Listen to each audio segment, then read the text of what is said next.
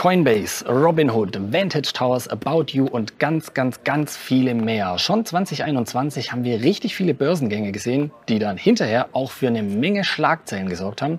Und das Schöne ist, auch für 2022 haben wir eine richtig volle Pipeline an Börsengängen. Bevor wir uns die aber mit Andreas Lipko nochmal genauer anschauen, ein Hinweis an euch als kleiner Service. Wir schauen zuerst auf die deutschen IPOs, dann auf die internationalen. Das heißt, wenn ihr sagt, deutsche Werte, und ich, das wird nichts mehr. Es gibt einfach mit den Timestamps weiter und dann sehen wir uns quasi in Teil 2 des Videos. Jetzt dürfen wir aber wirklich keine Zeit mehr verlieren, denn mit Chepla Farm steht bei uns hier in Deutschland quasi der erste IPO schon direkt vor der Tür, Andreas. Wie spannend wird's denn? Also auf jeden Fall könnte Chipler Farm Arzneimittel AG ja dann wirklich ein sehr, sehr interessantes IPO werden. Wir haben hier ein Unternehmen, was eben im Bereich der Specialty Pharma unterwegs ist. Das heißt, man erforscht und sucht nicht nach eigenen Präparaten, sondern man kauft eben erfolgreiche Präparate von anderen Pharmaunternehmen ab und versucht die dann eben zu monetarisieren bzw. weiter hoch zu skalieren durch entsprechende Präparateverfahren oder Herstellungsverfahren, die das Unternehmen eben in den letzten Jahren ausgebildet hat. Und das ist ganz spannend. Man hat halt hier nicht die Risiken der klassischen Forschung und Entwicklung eben, die ja dann eben sehr kostintensiv auf der einen Seite sind, natürlich risikobehaftet, weil man ja nie weiß, ob die Erforschungen dann auch erfolgreich sind. Also von daher ist es ganz spannend.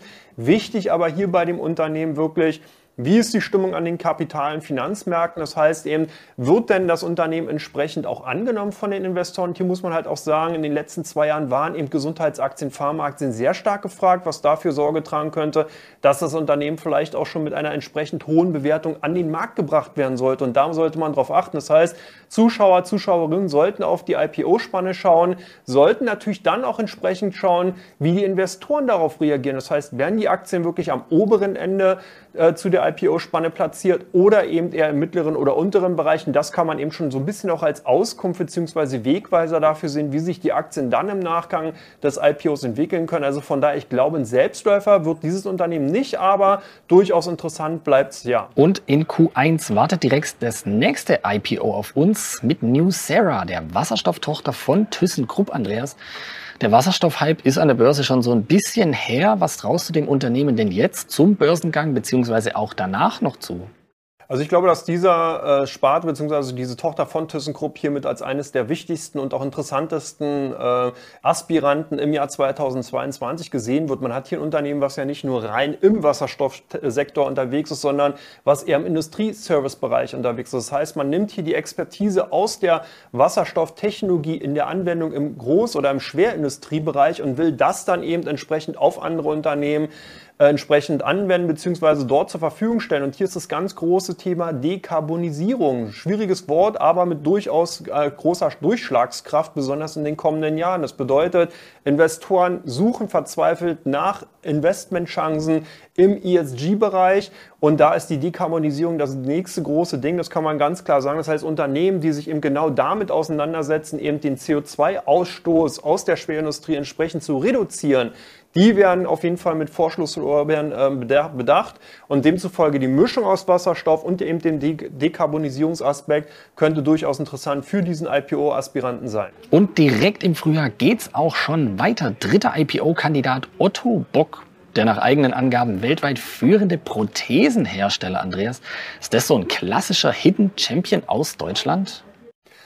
Also Otto Bock, der niedersächsische, niedersächsische Prothesenhersteller, ist durchaus ein interessantes Unternehmen und ich kann an dieser Stelle auch nur empfehlen, mal sich das Otto Bock Museum in Berlin anzusehen. Da sieht man nämlich tatsächlich, was da eben noch alles hintersteckt. Das heißt, es sind nicht nur in Anführungsstrichen schnöde Prothesen, die hergestellt werden, sondern eben doch teilweise wirklich hochtechnologisierte ja, wie soll man sagen, in Prothesen und Lösungen eben für Menschen mit Handicaps. Und das ist halt ganz, ganz spannend, weil man eben hier sieht, dass dieser Bereich wirklich ein Wachstumssegment, ein Wachstumsmarkt ist. Das bedeutet eben natürlich, dass eben diese Hochtechnologisierung nicht nur im Sport, sondern eben auch im Alltag äh, eben Anwendung findet und das natürlich dafür Sorge trägt, dass das Unternehmen auch in Zukunft halt äh, hohe Gewinne beziehungsweise ein gutes Umsatzwachstum ausweisen kann. Aber auch hier ist natürlich wichtig, was für eine Kapitalisierung wird angestrebt. Momentan munkelt man irgendwas äh, um eine Marktkapitalisierung von 6 Milliarden Euro. Das ist natürlich schon Dickschiff und dürfe auch in diesem Jahr mit zu den größten IPO-Kandidaten gehören und deswegen aus meiner Sicht heraus schon mal ganz interessant, weil Investoren derzeit eben auf verlässliche und große IPO-Aspiranten Ausschau halten. Und neben ThyssenKrupp denkt sich natürlich auch United Internet, komm, wir haben da eine Sparte im Keller, die bringen wir jetzt auch an die Börse. Es geht um Jonos, die Cloud-Sparte, Andreas. Erwächst da so ein klassischer deutscher Tech-Konzern auf einmal?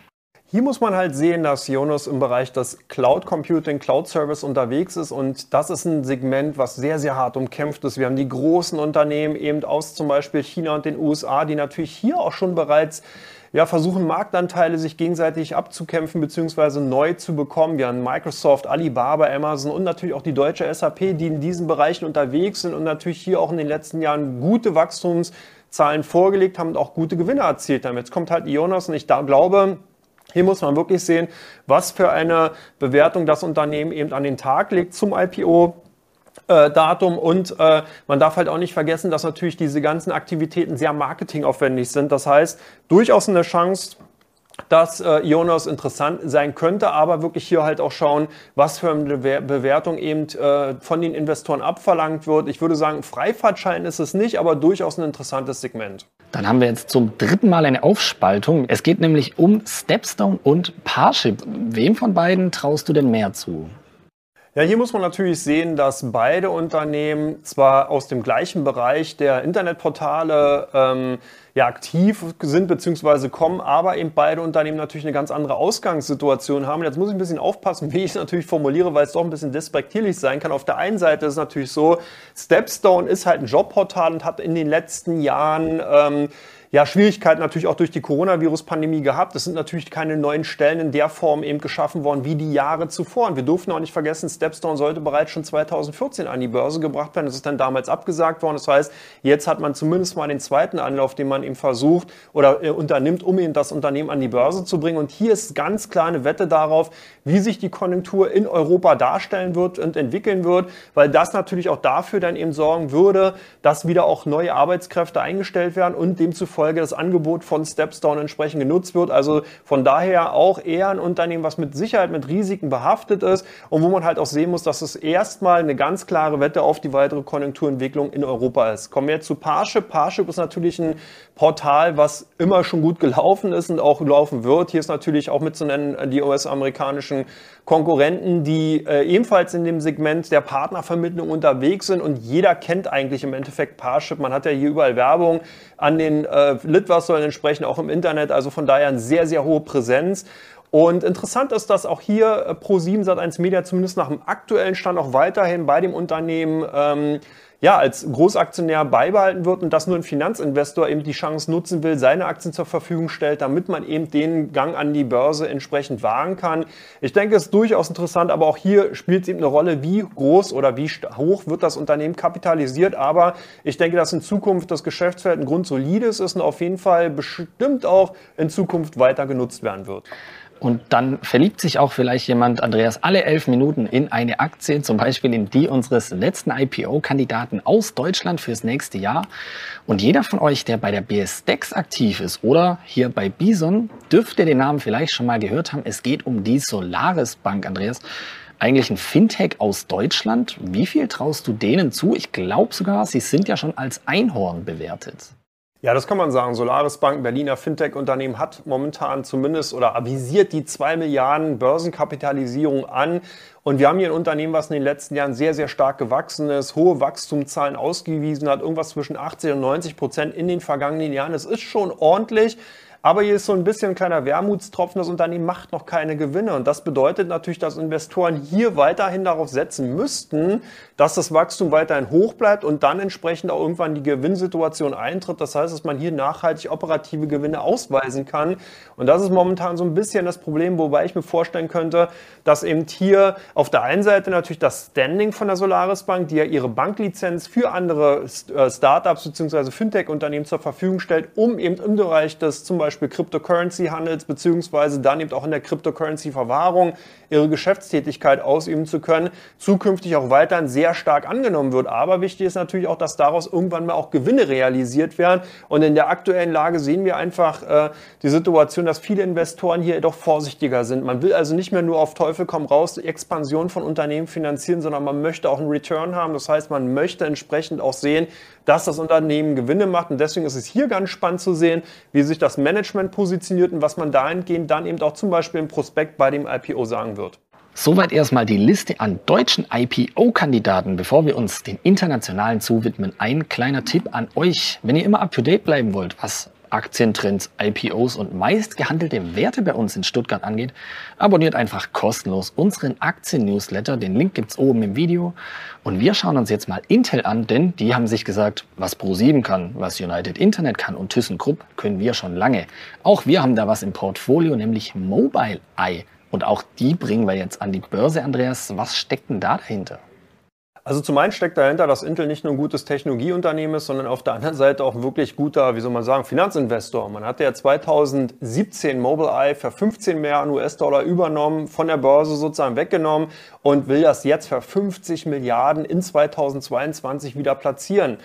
Da kann man nur sagen, Chapeau, alles richtig gemacht und Gruß an die Eltern. Auf der anderen Seite ist es natürlich auch so, 50 Milliarden müssen irgendwo auch erstmal natürlich begründbar sein und man muss auch sehen, ob das im Endeffekt gerechtfertigt ist. Und ich kann hier aber auch schon sagen, ja, ich sehe es tatsächlich so, dass das durchaus eine richtige Bewertung ist. Mobileye ist im Bereich des autonomen Fahrens unterwegs und hat hier wirklich eine sehr, sehr gute Technologie, die bereits von vielen großen und führenden Autoherstellern angewendet wird. Und man, wenn man halt auch sieht, dass dieser Bereich des autonomen Fahrens ja eigentlich erst im, im Beginn der Wachstumsphase ist und der Hebel, der eigentlich erst noch kommt, dann sieht man, dass Mobileye eigentlich hier wirklich auch eine sehr prosperierende Zukunft hat. Jetzt aber auch hier wieder wichtig, wie hoch wirklich die Bewertung dann ist. Wir haben gerade bei amerikanischen IPOs oftmals den Aspekt, dass hier die IPO-Spanne im Nachgang nochmal angehoben wird. Das haben wir bei einigen Unternehmen gesehen. Das könnte bei Mobileye entsprechend, wenn die Nachfrage entsprechend groß ist, auch nochmal äh, passieren. Von daher muss man halt mal schauen, ob hier nicht vielleicht zu sehr auch der Bogen dann ausgereizt wird und oder überspannt wird. Und das ist sicherlich auch eine ganz wichtige Frage. Mobileye gehört ohne Frage auch mit zu den interessantesten IPOs in diesem aktuellen Börsenjahr. Dann sind wir mal gespannt, Andreas, wenn es da soweit ist und wer jetzt von euch sagt, na ja, ich bin eigentlich eher so der nachhaltige Typ, da war bisher noch gar nichts für mich dabei. Auch da haben wir was im Angebot mit Plenitude, der Tochter des italienischen Ölkonzerns Eni, Andreas. Wie grün ist das Investment denn? Also es sieht ganz gut aus. Man hat hier tatsächlich bei dem italienischen Konzern Eni gesagt, man wird den Bereich erneuerbare Energien und E-Mobilität in ein Unternehmen eben tun und das entsprechend an die Börse bringen. Die Kapitalisierung ist gut. Insgesamt sieht die, was ich so sehen konnte, bilanziell die Situation auch eigentlich sehr vielversprechend und gut aus. Man hat keine Schulden, man hat einen guten Cashflow. Also insgesamt wirklich eine interessante Ausgangssituation. Hier muss man aber auch sehen, die, der Fokus von vielen Investoren ist in den letzten Monaten ganz stark auf Unternehmen gegangen, die eine ganz klar zielgerichtete Aus, äh, Ausführung bzw. zielorientiert in dem operativen Geschäft haben. Das heißt, man hat oftmals Abstand genommen von Unterne Unternehmen, die so ein bisschen den Charakter eines gemischtbaren Ladens haben. Nun will ich nicht sagen, dass Planitude hier reingehört, aber ich habe schon gesagt, wir haben auf der einen Seite die erneuerbaren Energien, wir haben auf der anderen Seite die E-Mobilität. Und das könnte so ein bisschen nachher ein Problem darstellen, weil natürlich hier Investoren sagen, ja, was habe ich jetzt hier nur? Habe ich jetzt ein Unternehmen, was im erneuerbaren Energiebereich unterwegs ist oder hole ich mir sozusagen Exposure, also Risiko aus dem E-Mobilität Mobilitätsbereich hier mit rein. Und das darf man nicht unterschätzen. Ich glaube aber nicht, dass das jetzt hier äh, bei dem IPO wirklich ein großes Problem sein wird. Ich kann mir vorstellen, dass hier die Nachfrage groß ist, gerade weil die Unternehmen, die im Bereich des rein ESG unterwegs sind, doch eigentlich fast an einer Hand abzählbar sind, wenn man es so will. Hat sehr, sehr viele Unternehmen, die sich zwar das auf die Fahne schreiben, aber im Endeffekt nicht erfüllen. Und hier haben wir zumindest einen weiteren Aspiranten, der durchaus da in dieses Feld mit reingehören könnte und von daher sicherlich ein interessanter Aspirant in diesem Jahr ist. Und apropos Aspirant, einen, den wir auch schon länger auf dem Zettel haben und der, glaube ich, auch speziell in den USA relativ heiß erwartet wird, das ist Stripe. Und mit Aktien von Online-Zahlungsdienstleistern haben wir in Deutschland richtig gute Erfahrungen gemacht. Andreas, hole ich mir da dieses Mal wieder ein blaues Auge?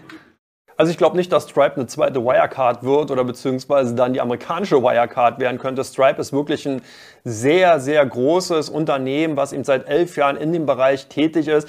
Hier muss man aber auch sehen, wenn man sich so ein bisschen die Peer Groups ansieht oder beziehungsweise die Vergleichsunternehmen, wie zum Beispiel eine PayPal oder jetzt auch eine Block, ähm, AKA oder auch bekannt unter Square, Da sieht man schon, dass hier natürlich dann Gewinnmitnahmen in den letzten Monaten eingesetzt haben und dass hier so ein bisschen die Luft aus dem Segment draußen ist. Könnte aber auch bedeuten, dass das Unternehmen Stripe entsprechend niedrig bewertet wird und dann eben nachher nochmal durchstarten kann.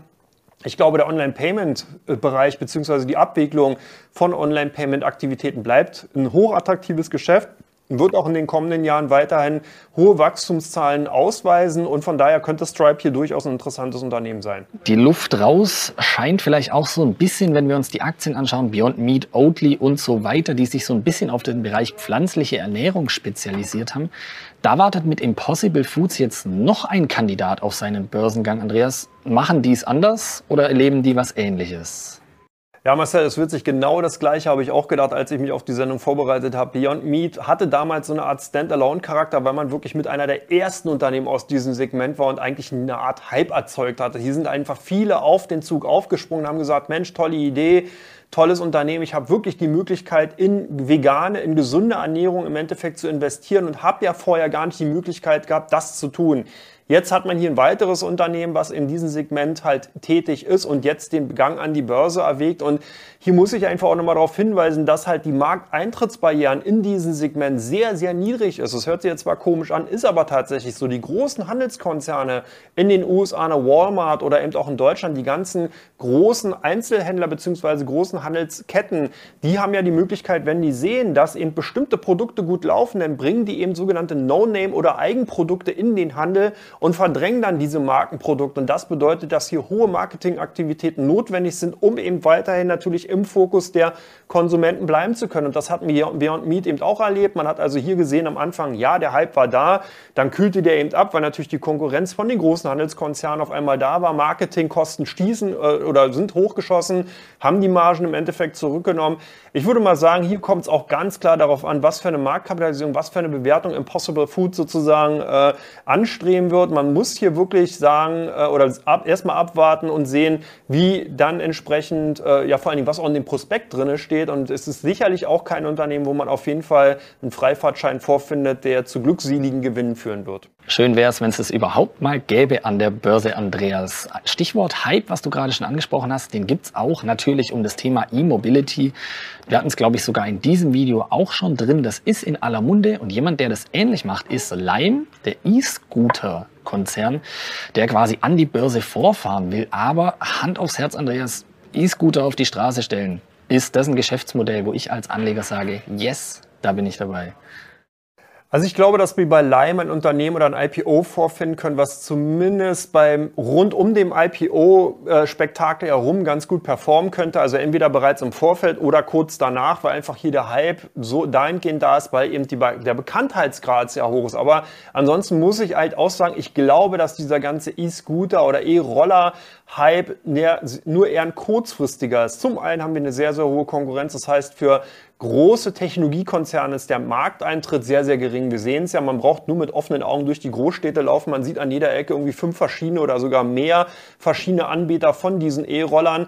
Und von daher glaube ich einfach, dass entsprechend äh, die, die, äh, ja, der Hype auch einfach irgendwann ein Ende finden wird. Und ich glaube auch, dass der Zeitpunkt von Lime entsprechend gewählt wurde, dass man einfach jetzt genau nochmal versucht, diesen letzten Schwung mitzunehmen, um eben davon profitieren zu können. Also hier würde ich eher vorsichtig sein. Das heißt, je nachdem, wie eben entsprechend die IPO-Spanne platziert wird, könnte ich mir dann vorstellen, dass wir zumindest äh, gute Zeichnungsgewinne sehen. Aber langfristig würde ich hier mal ein ganz, ganz großes Fragezeichen hinterstellen. Dann haben wir jetzt zum Abschluss, Andreas, noch ein kleines Schmankerl, denn auch Reddit plant zumindest laut Berichten einen Börsengang. Und ganz ehrlich, also eine riesen Fangemeinde dürfte der Aktie ja schon sicher sein, oder? Auf jeden Fall. Und genau darauf würde ich auch bauen. Reddit ist tatsächlich ein Forum im weitesten Sinne, vielleicht für die, die es jetzt noch nicht wissen. Da werden also im Endeffekt viele Diskussionsforen eben zur Verfügung gestellt, worüber man sich über alle möglichen Themen austauschen kann. Ganz interessant ist, dass dieses Forum es auch wirklich geschafft hat, in den letzten Jahrzehnten oder Jahren immer wieder auch neue Trends hervorzubringen. Also mal weg den Blick von den klassischen Meme-Stocks. Dadurch ist der Reddit eigentlich auch jetzt in den letzten Jahren sehr bekannt geworden. Ist bereits auch vorher schon sehr, sehr viele Trends eben aus dieser Richtung zu sehen gewesen. Ich glaube sogar, dass die Katzenbilder, die man so kennt, auch aus dieser Ecke gekommen sind. Das heißt, oder eben auch andere Geschichten eben hier losgetreten worden sind, richtige Trends eben auch geschaffen worden sind, weil es eben ein sehr teilweise nerdiges Forum ist. Das heißt, hier sind dann wirklich eben viele super Expertisen äh, in einem bestimmten Bereich vorhanden, die dann natürlich so eine Art Trendcharakter schaffen können. Und die Annahme von eben den Usern ist sehr, sehr hoch. Man hat eine sehr, sehr hohe Interaktion. Das heißt, sehr wenig eben so sogenannte Sleeper, das heißt eben Forummitglieder, die sich nicht proaktiv einbringen. Und das führt natürlich dazu, dass das Geschäftsfeld von Reddit eigentlich ganz interessant ist. Man hat auf der einen Seite die Möglichkeit natürlich durch Werbung entsprechende Umsätze zu generieren, aber man bietet eben auch den Mitgliedern die Möglichkeit, durch sogenannte Premium-Mitgliedschaften werbefrei in dem Forum entsprechend agieren zu können. Und was auch noch ganz spannend ist und was ich mir vorstellen könnte, was so ein kleiner Hype auch nochmal geben könnte, ist, dass Reddit tatsächlich einen eigenen Coin an die Börse oder beziehungsweise an die Krypto in die Kryptowelt gebracht hat und dass man eben dahingehend so ein bisschen den Geschmack des Blockchain-Charakters, Cryptocurrency, äh, Hauchs eben auch noch hat und das könnte ganz spannend sein. Aber auch hier muss man sehen, Reddit hat trotz der langen äh, Tätigkeiten und natürlich auch des großen oder des guten Ruhs eben bisher noch keine nachhaltigen operativen Gewinne erzielt. Aber ich glaube, dass hier der Hype-Charakter durchaus vorhanden ist und dass das Unternehmen dahingehend, wenn es eben den Begang an die Börse machen oder anstreben sollte, durchaus interessant sein wird. Dann habt ihr jetzt zwölf verschiedene Unternehmen, die in den nächsten Monaten vielleicht den Sprung an die Börse wagen mit ganz, ganz, ganz verschiedenen Geschäftsmodellen und Geschäftsbereichen. Schreibt uns mal in die Kommentare, welches davon ihr wirklich spannend findet und in welches ihr vielleicht sogar am Ende investiert. Aber dieses Video reicht noch nicht zur Recherche. Da müsst ihr euch dann schon noch mal ein bisschen tiefer reinfuchsen, bevor ihr dann die Aktien wirklich handelt. Soweit erstmal. Danke, Andreas für das Video, für den Ausblick dieses Jahr. Wir lassen uns überraschen, was passiert und werden dann zu gegebener Zeit natürlich auch wieder berichten, wenn sich bei dem einen oder anderen Unternehmen was tut. Soweit, danke dir. Ja, danke Marcel. Grüße nach Stuttgart und Hauptsache, du machst nicht noch ein IPO dieses Jahr. Ich werde mir was einfallen lassen.